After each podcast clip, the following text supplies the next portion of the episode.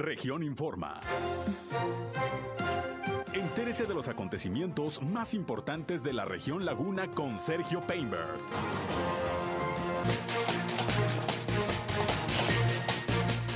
Reportan 325 nuevos casos de COVID-19 en Coahuila. Se reúnen representantes de la Cámara de Restaurantes con el próximo alcalde de Torreón, Román Alberto Cepeda.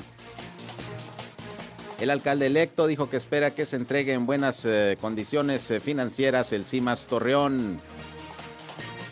Canacintra Torreón anuncia su próxima carrera atlética. Todo listo para las ceremonias del grito de independencia esta noche en la comarca lagunera.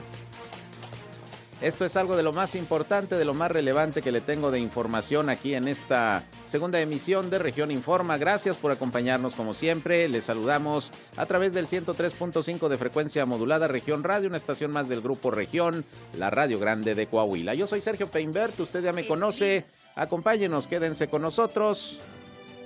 Vamos a la información.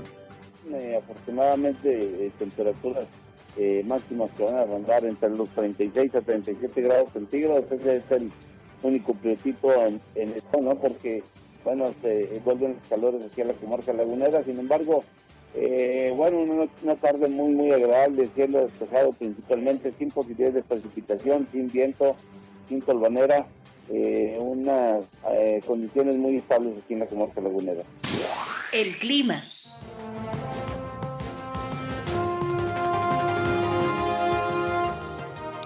Bien, ahí tiene usted el reporte del Servicio Meteorológico de la Comisión Nacional del Agua con José Abad Calderón, como siempre que nos da desde muy temprano el reporte de cómo andamos en las condiciones climatológicas y a diferencia de otros 15 de septiembre, pues hoy bastante caluroso, no se pronostica lluvia, vamos a ver más tarde, casi siempre el 15 de septiembre llueve, pero pues ahora no hay pronóstico, vamos a estar pendientes. Y por ahí se metió un duendecito, déjenme les acabo la presentación, gracias por acompañarnos aquí en esta segunda emisión de Región Informa. Yo soy Sergio Peinbert, usted ya me conoce y como siempre les invito no solo a que nos acompañen en esta transmisión, sino también a que participen en este en este espacio. Si tienen sobre todo algún reporte que hacer, hay algún problema en su calle, en su colonia, en su ejido, requieren la atención de alguna autoridad, entren en contacto con nosotros aquí a nuestra línea telefónica 8717 138867 871-713-8867. Nos pueden llamar o nos pueden mandar mensajes de WhatsApp. Aquí les atendemos con mucho gusto. También estamos en redes sociales y medios digitales. Ya saben que nos encuentran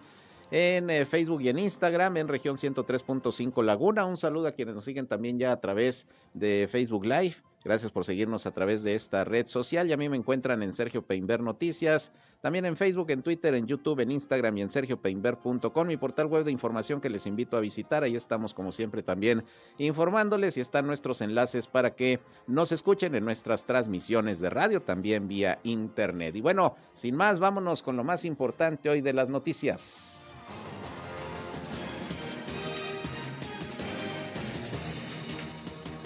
Bien, y vámonos eh, con los reportes del COVID-19 en Coahuila y en Durango. Ya tenemos eh, precisamente la información correspondiente a este miércoles 15 de septiembre. Coahuila reporta 325 nuevos casos positivos de virus SARS-CoV-2 desde el inicio de la pandemia pues van subiendo los números, en un momento le doy los totales, pero este es el reporte al día de hoy. También se indica que hubo 17 defunciones, lamentablemente, en los municipios de Acuña, de Allende, de Castaños, de Frontera, también en Monclova, en Musquis, en Piedras Negras, en Saltillo, varias defunciones. Estamos hablando de siete defunciones nada más en Saltillo y otra más allá en Sabinas. De los nuevos casos, 84 corresponden a la capital del estado, a Saltillo, 77 a Torreón, 36 a Musquis. Aparece San Pedro ahora en cuarto lugar, 18 casos positivos confirmados al día de hoy.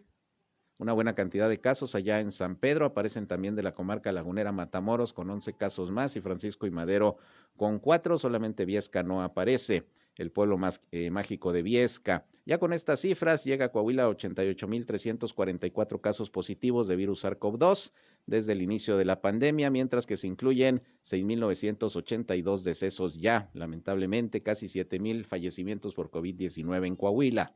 El número de hospitalizados pues se mantiene más o menos igual que ayer, 252 es lo que se reporta el día de hoy entre casos sospechosos y confirmados de virus SARS-CoV-2, la mayoría también de Saltillo, 149 pacientes. Hay 47 en Torreón, 22 en Piedras Negras, 16 en Monclova, 12 en San Juan de Sabinas y 6 en Ciudad Acuña. Así las condiciones de la pandemia en estos momentos en Coahuila, que sigue en semáforo epidemiológico en color amarillo. Durango continúa también en amarillo en esta semana y bueno, se ha venido observando una reducción en los contagios afortunadamente. Vamos a, escuchar el reporte de esta mañana muy temprano que da todos los días el secretario de Salud Sergio González Romero. Son ya 45.410 confirmados con casi 44.000 recuperados y 911 sospechosos y 2.803 defunciones.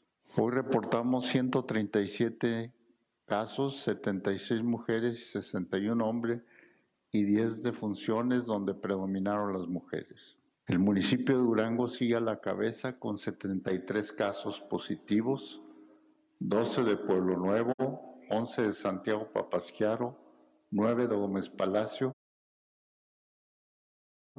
8 de San Dimas, 5 de Guadalupe Victoria, Lerdo 3 igual que Ocampo, y con dos Canatlán, Mapimí, Nazas, Nuevo Ideal, Vicente Guerrero, y con una Guanaceví, Mezquital y Súchil.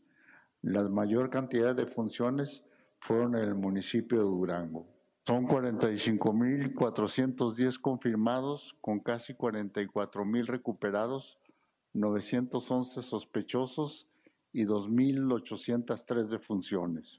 Hoy reportamos 137 casos nuevos, 76 mujeres, 61 hombres, con 10 defunciones donde predominan las mujeres.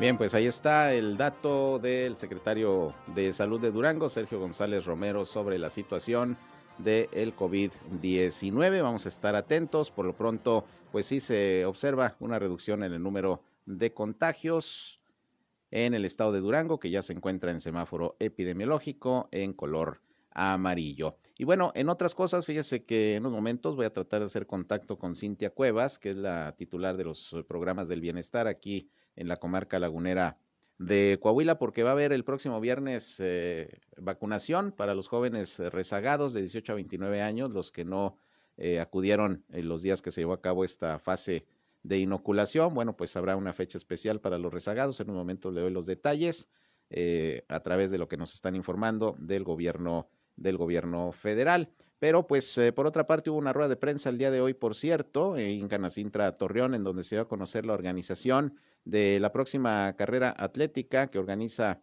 pues desde hace tiempo cada año este organismo empresarial y en estos momentos de pandemia pues la idea es ir reactivando precisamente la actividad física de los ciudadanos. Van a ser aproximadamente 500 los participantes, es lo que está autorizado por parte de las autoridades en materia sanitaria. Y bueno, vamos a escuchar cómo va a estar esta carrera que será el próximo 26 de septiembre. Escuchamos a Albino Montes, Albino Belmontes, él es el coordinador precisamente de esta carrera de Canacintra Torreón. Esto dijo. Eh, va a ser el domingo 26 de septiembre domingo 26 de septiembre va a ser directamente, vamos a salir de Cámara, que está Canacinta Torreón, ubicada Boulevard Constitución y Prolongación Colón. Tenemos la modalidad de 10 kilómetros y 5 kilómetros. Los 10 kilómetros salen a las 7.30 de la mañana y los 5 kilómetros salen a las 7.45 am. Los recorridos son recorridos eh, muy agradables que les gusta mucho a la gente. ¿Por qué? Porque los 10 kilómetros salimos de cámara y agarramos Constitución hasta llegar a la Certoma, subimos en la Certoma rumbo a la Independencia para poder agarrar la Madrid, tomamos la Madrid hasta la Mónaco, en la Mónaco nos retornamos por la misma Madrid hasta topar ahí con la Certoma, bajamos a la Independencia, todo Independencia rumbo hacia la Colón, agarramos todo Paseo por Colón hasta la Morelos. Nos vamos por la Morelos, hasta la Rodríguez. En la Rodríguez nos retornamos por la misma Morelos hasta la Colón y ya prolongación Colón aquí en Cámara. Un recorrido muy agradable, muy bonito, los 10K. Bien, y las inscripciones, pues ahí en Canacintra Torreón, en una tienda de deportes, se va a entregar un día antes pues todo el kit para los participantes. Es una carrera sin fines de lucro es una cuota mínima y bueno, pues la idea de Canacintra es estar fortaleciendo estas actividades deportivas en estos momentos en que ya se pueden llevar a cabo, que estén autorizadas por las autoridades el próximo 26 de septiembre, 10K y 5K para que si usted gusta, participe. Bien, ya tengo la línea telefónica Cintia Cuevas, quien es la coordinadora de, del bienestar aquí en la comarca lagunera de Coahuila. Como les adelantaba, pues va a haber una fase de vacunación para jóvenes eh, rezagados que están pendientes de recibir su, su dosis. ¿Cómo está Cintia? Buenas tardes. Hola, ¿qué tal? Muy buenas tardes, Sergio. ¿Cómo está? Muy bien, pues aquí con la noticia de que habrá pues una jornada para vacunar a jóvenes rezagados. Platícanos. Así es, eh, estaremos en una jornada extraordinaria el día viernes 17 de este mes, recibiendo a todos los jóvenes de 18 a 29 años que por algún motivo no pudieron acudir el día que les correspondía. Eso es. Eh, eh, ¿Cómo va a estar todo el operativo? Platícanos. Pues nos vamos a instalar en el Hospital General, modalidad drive-thru, y nos vamos a instalar también en el bosque urbano, en modalidad personal pues ahí lo vamos a esperar en una jornada de 8 de la mañana a 2 de la tarde. Muy bien, eh, más o menos, eh, ¿cuántos jóvenes calculan que pues todavía estén en el rezago? Pues estimamos que sean alrededor de unos 5 mil o 6 mil jóvenes que se encuentran en esta situación. Eso es, vacuna de... Pfizer, perdón, AstraZeneca. Es vacuna de AstraZeneca, porque la vez pasada fue Pfizer, ¿no? Eh, en la ocasión de 30-39 también fue AstraZeneca. Muy bien. Pues aprovecho para recordarles que la segunda dosis para las personas que se aplicaron AstraZeneca es de 8 a 12 semanas, es decir, de 56 a 82 días. Muy bien. Pues estamos en tiempo, ¿no? Como quiera para la aplicación del, de las segundas dosis. Así es. Muy bien, Cintia. Y bueno, pues entonces repítenos los lugares y los horarios para los chavos que nos escuchan en estos momentos, que no se les vaya a pasar. Viernes 17 de septiembre esperamos a todos los jóvenes de 18 a 29 años que por X motivo no pudieron acudir el día que les correspondía. Los estaremos recibiendo en el Hospital General o en el Bosque Urbano en un horario de 8 de la mañana a 2 de la tarde, esto el viernes 17 de septiembre. Muy bien, pues ahí está la invitación, Hospital General, Bosque Urbano. En el Hospital General dices que es en vehículo, ¿verdad? Así es. Muy bien, pues estaremos... vehicular. Muy bien, pues estaremos eh, pendientes, Cintia. La organización de esta jornada va a estar a cargo gobierno federal. ¿Quién más colabora? Eh, pues colaboran todas las instituciones, eh, todos los órdenes de gobierno, eh, nos apoya el municipio con, con mobiliario y también con vialidad, seguridad, y nos apoya también por ahí el gobierno del estado con vacunadores. Muy bien, entonces, esta fase de vacunación, en cuanto a la inscripción de adultos mayores para el programa de pensiones, ¿ya terminó la fase de inscripción? No, vamos a continuar instalando módulos en las diferentes colonias. eh, si no pudieron registrarse o si no se enteraron, les pedimos que estén muy atentos. Próximamente se darán a conocer nuevos módulos en los que les estaremos recibiendo. Muy bien, pues por ahí te molestaremos para que nos des toda la información y la gente sepa dónde acudir para inscribirse en este programa. Perfecto. ¿Algo que quieras agregar? pues pedirle a los jóvenes que vayan con su documentación, no olviden copia de INE, copia de CUR y su formato expediente. Muy bien, pues gracias Cintia como siempre por informarnos, esperemos que todo transcurra como está programado el próximo viernes. Gracias a ustedes, Sergio, muy buen día. Al contrario, gracias Cintia Cuevas, la titular de programas sociales del bienestar aquí en la comarca lagunera de Coahuila, pues ahí tienen ustedes, chavos, si no pudieron por alguna razón ir a vacunarse eh, en las fechas que se llevó a cabo esta fase de inoculación de 18 a 29 años, pues se va a abrir esta nueva fecha, próximo viernes 17. Procure no tomar mucho alcohol, hoy 15 de septiembre, de preferencia, porque ya saben que es necesario eh, para recibir la vacuna. Eh, bosque urbano, de manera peatonal y también en el Hospital General, en vehículo en el sistema drive-thru. Así que ahí está esta fase de vacunación para, para los chavos de 18 a 29, para los rezagados primera dosis. Estaremos pendientes. Y le agradezco al secretario del Ayuntamiento de Torreón, Sergio Lara, que nos responda a la llamada, pues para ver cómo va a estar todo esta noche con motivo del grito de independencia. ¿Cómo estás, eh, secretario? Gusto en saludarte. Estimado Tocayo, muy bien, gracias a Dios. Te mando un saludo a ti y a tu audiencia. Pues mira, ya listos, ya realizamos los ensayos previos para el festejo de esta noche del grito de la independencia. Eh, le informo a tu audiencia que se va a llevar a cabo también una sesión solemne de cabildo con el objeto de que se entreguen las preseas a los ciudadanas y ciudadanos ganadores de la, del Premio Ciudadanía Distinguida 2021. Estas preseas se entregan año con año y en esta administración se ha hecho tradición que sea dentro de la ceremonia del grito de la independencia. El, el año pasado no se celebró este, este ceremonial eh, atendiendo a, la pandemia. Este año se hace con restricciones también y con un límite de, de ocupo de, personas que pueden presenciar físicamente este evento. Eh, se cuida mucho precisamente que no, no haya aglomeraciones y en ese aspecto, bueno, se, se ha organizado para tener cercos en todo alrededor de lo que es la Plaza Mayor. Así es que prácticamente ya desde mediodía, ¿no? Van a comenzar a cerrar ahí las calles aledañas. Es correcto, en tanto invitamos a la ciudadanía en general, si me lo permites, a que siga en redes sociales, se va a transmitir en directo, en vivo, todo el, todo el evento.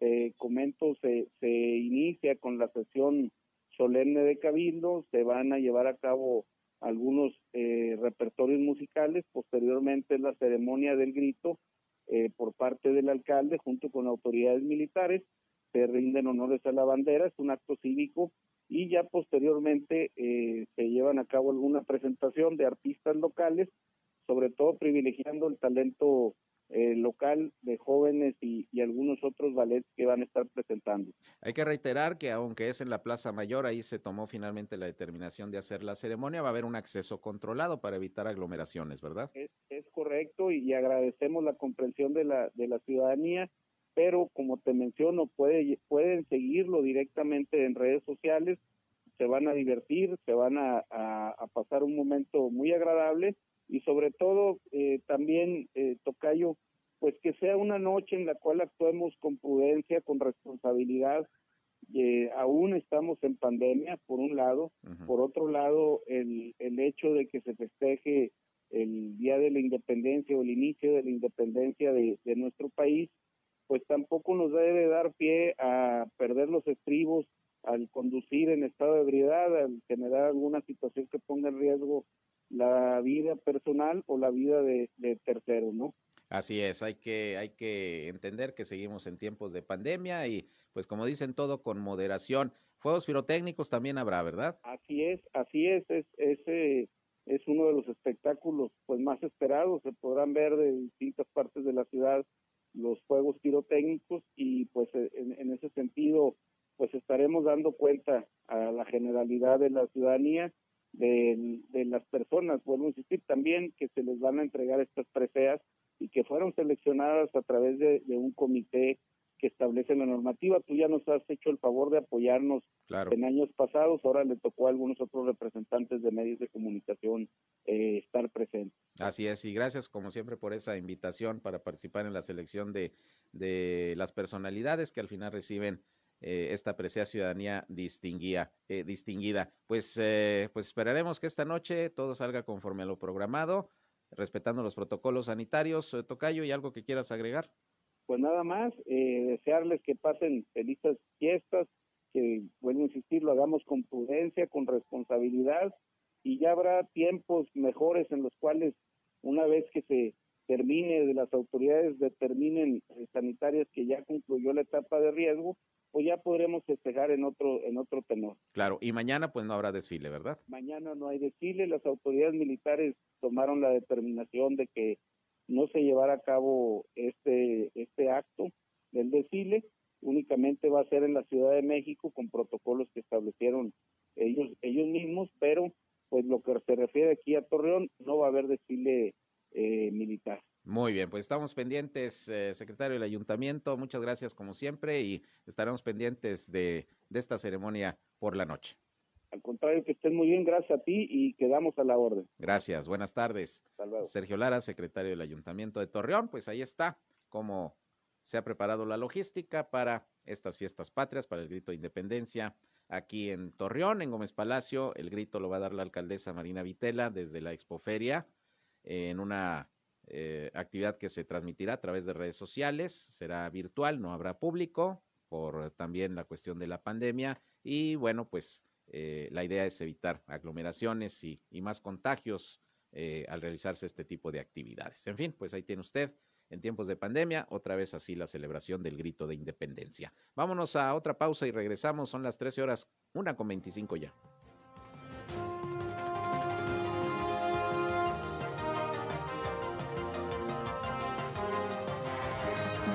Región Informa. Ya volvemos. Al aire, región 103.5. Continuamos en Región Informa. Bien, pues aquí ya nos pusimos muy mexicanos con buena música de nuestro país. Ahí está clásica Guadalajara. Es Vicente Fernández, ¿verdad?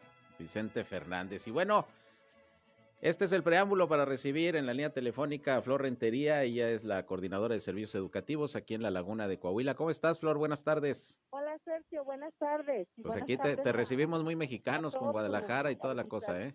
Sí, hombre. Qué gusto me da que tengamos ese ánimo, ese entusiasmo.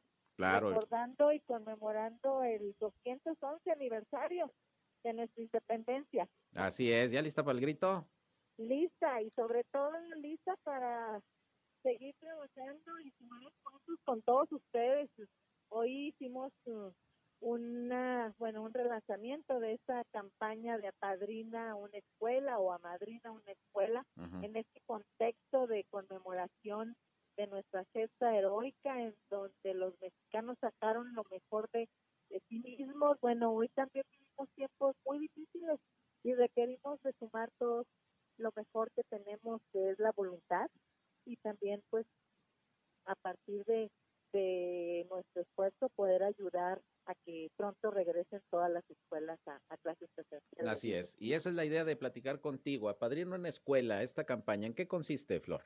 Mira, consiste en que eh, todos los que puedan eh, donar artículos de limpieza, clorales, jabón, gel, escobas, trapeadores, cestos de basura, ventiladores, si es que alguien puede donarnos algún ventilador, vamos sumando esfuerzos, porque hoy, eh, como todos sabemos, en este contexto, las escuelas tienen que estar eh, higienizadas con un estricto rigor.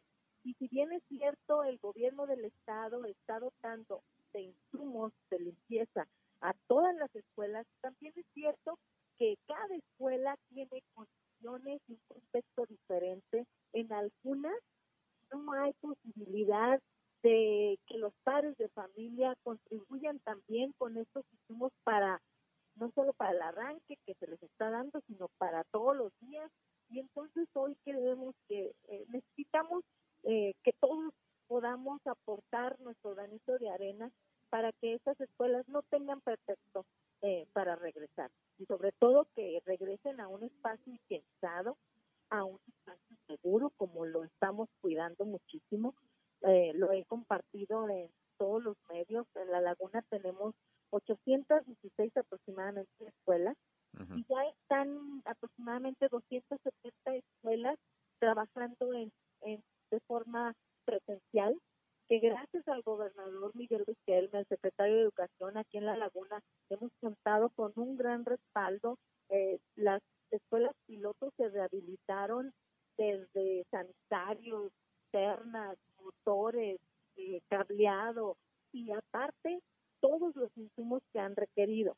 Sin embargo, cada vez vemos que hay más necesidad de que aportemos todo, porque no basta con en lo que estamos haciendo como gobierno, sino que hoy los retos son mayúsculos y sobre todo si consideramos que el vandalismo que está afectando a nuestras escuelas sigue aumentando, pues también estamos eh, agregando un factor más de, retraso, de, afectación a, las instalaciones y, y bueno, lo que queremos es que cuanto antes todas puedan regresar. Entonces, les hacemos este llamado, Sergio, a que donen artículos de limpieza.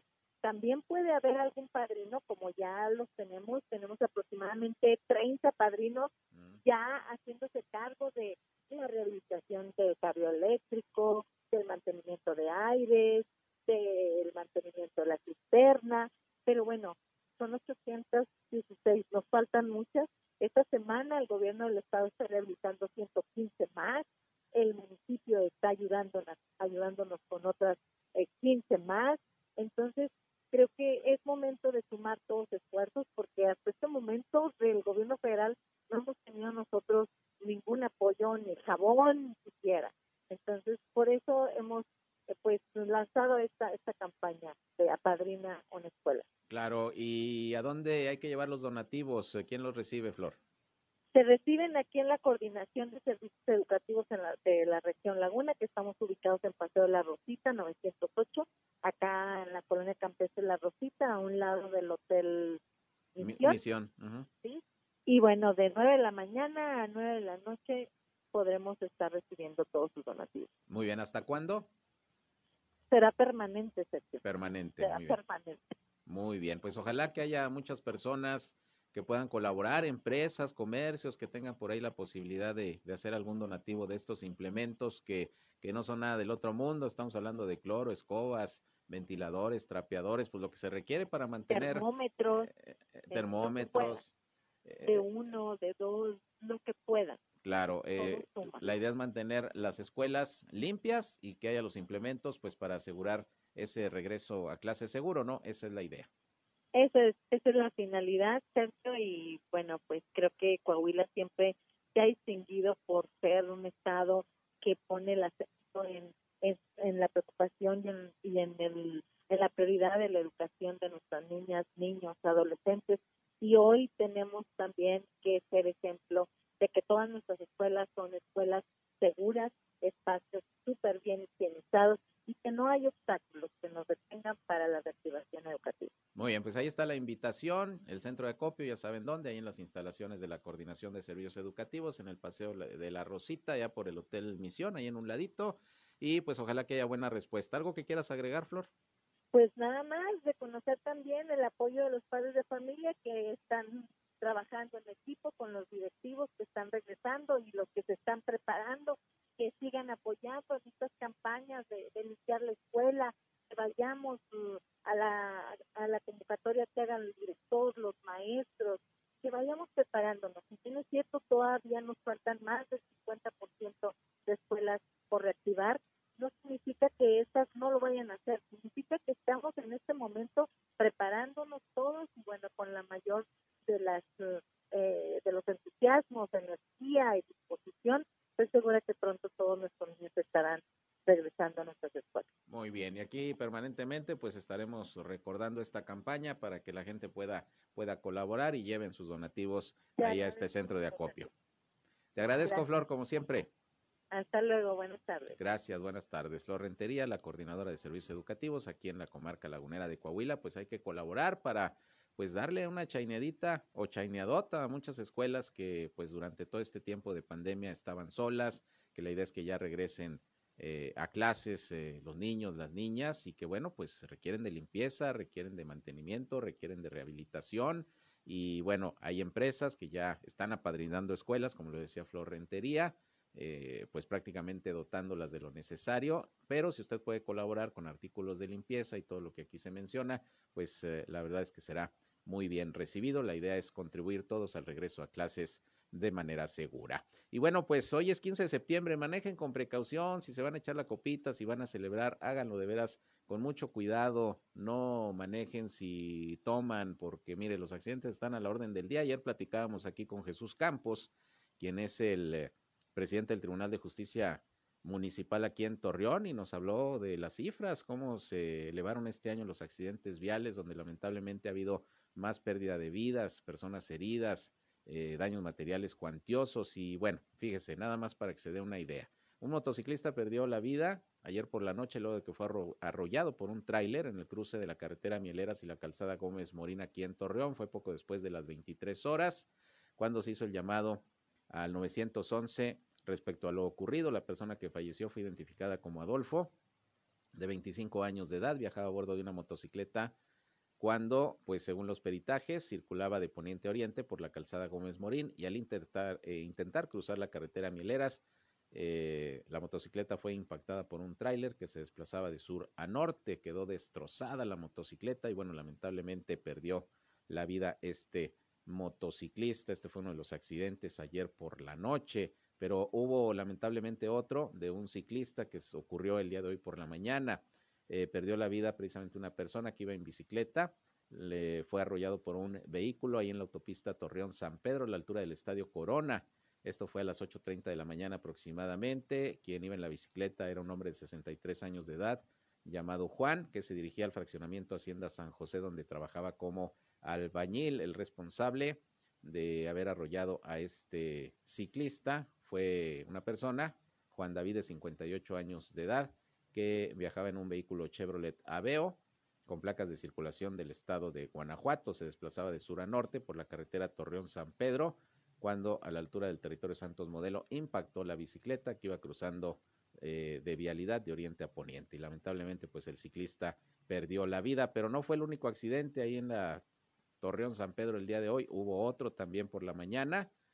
Esto fue al filo de las 12 del mediodía, hace ratito apenas otro accidente automovilístico. Fue una volcadura que dejó una mujer lesionada cerca de la colonia Villas del Renacimiento. Esto fue en la Torreón San Pedro a la altura del puente Libramiento Norte Laguna. Fíjese usted, pues los accidentes de todos los días, por eso hoy, que es día de fiesta, que es día de festejo patrio, si va a tomar, no maneje, de veras, encarecidamente se lo pedimos nosotros, se lo piden las autoridades y yo esperaría que, que se los pidan sus hijos, sus familias, para evitar precisamente manejar en esas condiciones y evitar la pérdida de vidas. Vamos a una pausa y regresamos con más. Son las 13 horas, una ya con 41 minutos, con 42 minutos.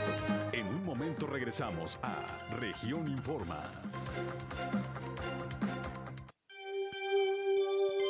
Al aire, región radio 103.5.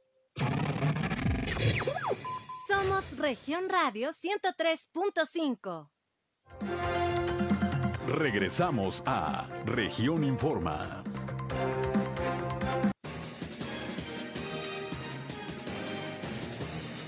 Vámonos con más información y como les adelanté al inicio de este espacio, hoy se reunieron el alcalde electo de Torreón y miembros de la Cámara Nacional de la Industria Restaurantera de la Canirac Laguna y tengo en la línea telefónica precisamente al presidente de este organismo y vocero del grupo empresarial de la Laguna, Guillermo Martínez. ¿Cómo estás, Memo? Buenas eh, tardes. ¿Qué tal, Sergio? Muy buenas tardes. Saludo con gusto a tu auditorio. A ver, pues se reunieron hoy con el alcalde electo Román Alberto Cepeda. ¿Qué trataron? ¿Qué acuerdos tomaron? Platícanos. Sí, mira, la verdad que quiero comentar que fue una reunión muy interesante donde estuvimos viendo cómo manejamos, cómo vamos a manejar la vinculación con la dependencia, bueno, en este caso con todas las dependencias, todas las que van a conformar el nuevo ayuntamiento, porque para nosotros es muy importante trabajar de la mano en todo, con todos los directores que van a conformar la nueva administración, que obviamente pues todavía no tenemos eh, de conocimiento quiénes van a integrar lo que nos dice el alcalde que va a ser hasta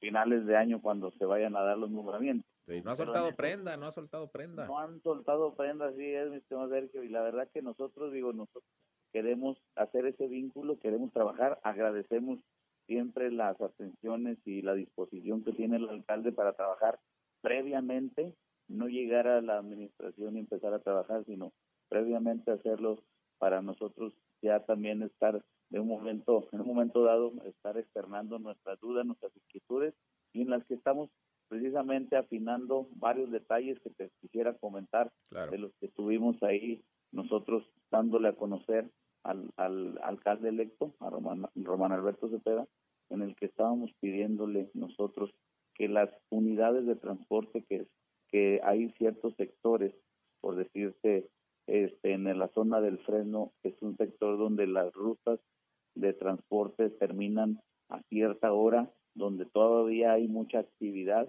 en el gremio gastronómico y que nuestros colaboradores de alguna manera les afecta o les impacta en el bolsillo el tener que tomar un taxi donde pues eh, les, les pega directamente en su utilidad y donde pues no es nada barato tomar un taxi y la ruta de transporte queremos ver si nos hacen ahí, eh, hicimos la petición y que nos hagan eh, ese, ¿cómo se llama? Ese cumplimiento en el que pues es una solicitud creo que es muy válida para que nuestros colaboradores puedan transportarse a un menor costo.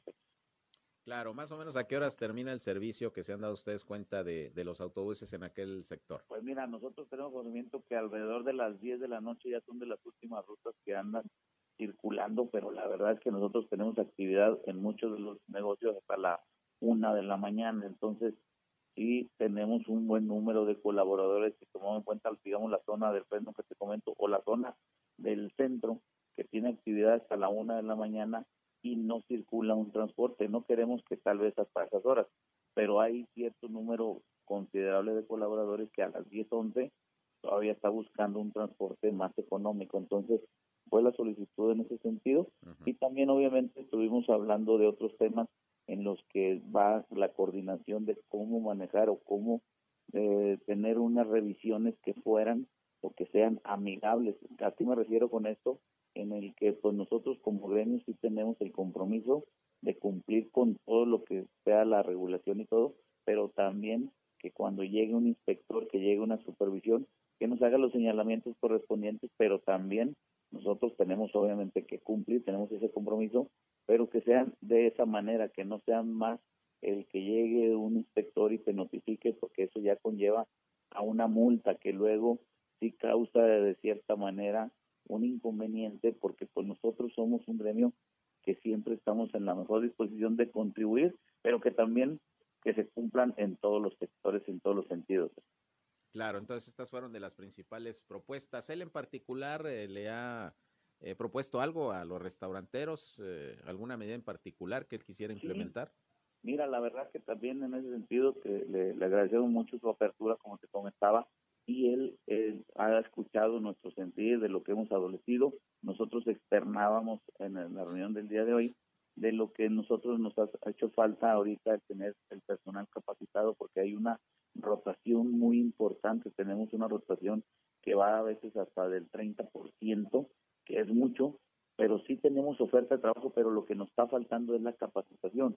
Y él, dentro de su proyecto que trae, dice que trae ahí el, el ver cómo la vinculación entre universidades, la iniciativa privada, en este caso el gremio sanidad, y el municipio, ver cómo, cómo llevamos a cabo esas capacitaciones con especialistas.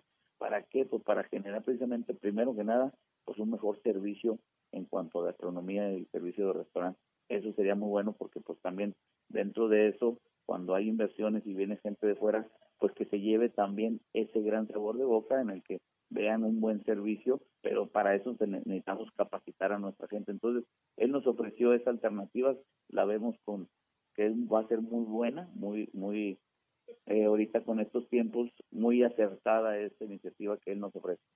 Muy bien, y quedaron de más reuniones más adelante, acercándose el inicio del gobierno. ¿Cómo van a dar el seguimiento? Mira, la verdad que quedamos con, en continuar con las reuniones previas antes de su de, de, su toma de protesta, en la que cuando ya también mencione a los siguientes este, directores de las diferentes dependencias, vamos a tener una reunión y vamos a darle seguimiento a, e, a estas propuestas que nosotros le hemos hecho saber, porque también hicimos algunas de las propuestas que nosotros vemos es cómo en el centro de la ciudad ver cómo complementar no solo que haya ahorita, pues hay muchos restaurantes y todo, pero complementarlo con más giros, sea farmacias, sea bancos, sean otro tipo de comercio para reactivar realmente toda la zona en conjunto. Muy bien, pues vamos a estar pendientes. Ojalá que estos planes, estos proyectos y estas peticiones, pues la nueva administración que va a encabezar Román Alberto Cepeda las eh, pueda aplicar, puedan salir adelante y bueno, pues estaremos pendientes de lo que vaya surgiendo precisamente de información al respecto. Finalmente, Guillermo, te preguntaría pues las expectativas de los restauranteros para esta noche, 15 de septiembre. Este, pues mira, la verdad que esperamos que la gente ahora con la llegada de las vacunas, que ha sido muy buena y ya llevamos un buen porcentaje, mm. que sí salga a, a, dar el grito, que sí salga a festejarse. Sabemos que es diferente porque pues tenemos, el año pasado, el 2020, no se pudo hacer nada de festejos. El antepasado fue, pues son los días que tenemos nosotros muy buena venta. El día de hoy esperamos muy buena venta, pero con sus limitantes, es decir, que tenemos que cumplir todavía con el aforo del 75%, está permitido la música en vivo, mariachi y todo, más no está permitido el tener bailes en los establecimientos, pero sabemos que la gente se también se ha comprometido y sabemos que va a ser un muy buen día para todo el gremio.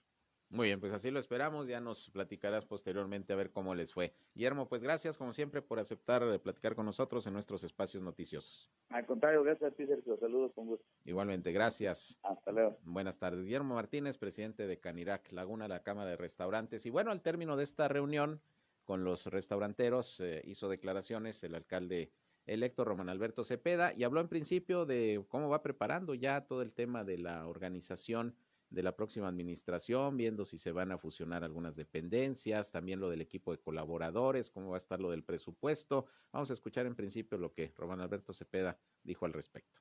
Se presentó ayer en el Cabildo, pero que tuvimos hasta el día último del mes de agosto para presentar el proyecto. Ahorita estamos con el presupuesto de egresos, el que tiene que ver con el cambio de reglamentación, con el que, qué direcciones se van a fusionar, cuáles se van a fortalecer, cuál es la estrategia, porque no podemos hacer una estrategia de un torreón o de una administración 22, 23 y 24 pensando en un torreón del 2020. En el 22 tendremos una exigencia de la ciudadanía, del sector empresarial, que tenemos que nosotros estar a la altura y una expectativa que tenemos que cubrirla. Tenemos la capacidad de hacerlo y ahorita nos ha ocupado mantener lo que es importante, pues una administración que esté acotada en términos de recursos, en términos de un capítulo, mil, dos mil, tres mil, cualquiera, por no poner atención, eh, sería creo que grave. Lo hicimos, hicimos eh, creo la tarea. Siempre hay limitaciones, pero creo que estuvimos muy atentos para, para plantear un una ley de ingresos y un presupuesto de egresos de acuerdo a la, a la eficiencia, a una administración que se va a plantear eficaz, eficiente, comprometida y que ya más adelante, yo calculo que para unos 15 días más empezamos a trabajar, aunque si bien tenemos ya algunos nombres que nos pueden acompañar, pues poderlos este, empezar a, a, digerir y a que armar ese rompecabezas. Bien, pues en unos 15 días ya podrían estar los nombres de algunos de los próximos funcionarios, dice el alcalde, quien, bueno, por cierto, ayer, como se lo informé, hubo una rueda de prensa en el CIMAS, en donde se dio un apoyo total de la paramunicipal al proyecto Agua Saludable para la Laguna, y ahí Juan José Gómez Hernández, el gerente de la empresa, comentó que, bueno, se tiene el cálculo de que se va a dejar de deuda a la próxima administración por parte del CIMAS unos 180 millones de pesos. Y bueno, se le preguntó al alcalde electo qué opina de este nivel de adeudo y de cómo espera que le entreguen el sistema municipal de aguas y saneamiento. Esto comentó también Román Alberto Cepeda. Pues CIMAS tiene que poner atención en dejar cuentas claras, yo creo que como todo. Este, yo lo dije y lo he repetido, a mí no me gusta mirar atrás, pero no me gusta perder el tiempo tampoco. Y no me gusta cargar mochilas que no son mías.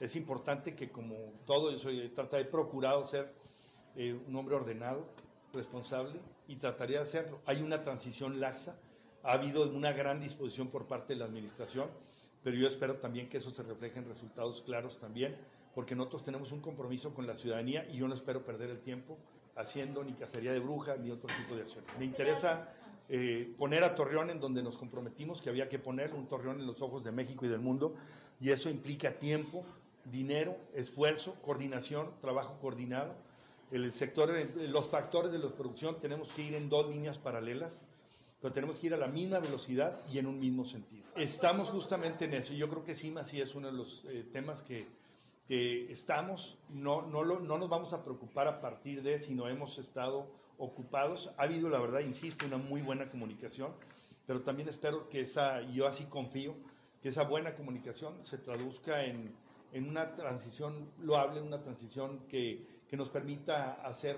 lo que hoy Torreón tiene un problema de agua y nosotros tenemos el compromiso de resolverlo. Espero que tengamos el piso sólido para hacer las acciones que nosotros tenemos programado emprender y que no tengamos que estar este, mirando hacia.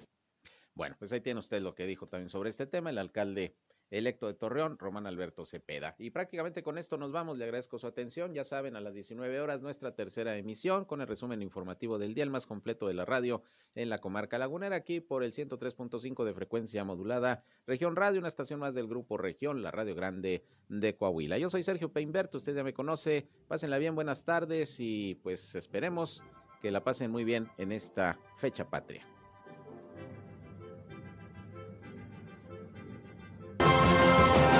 Esto fue Región Informa. Ahora está al tanto de los acontecimientos más relevantes. Lo esperamos en la próxima emisión.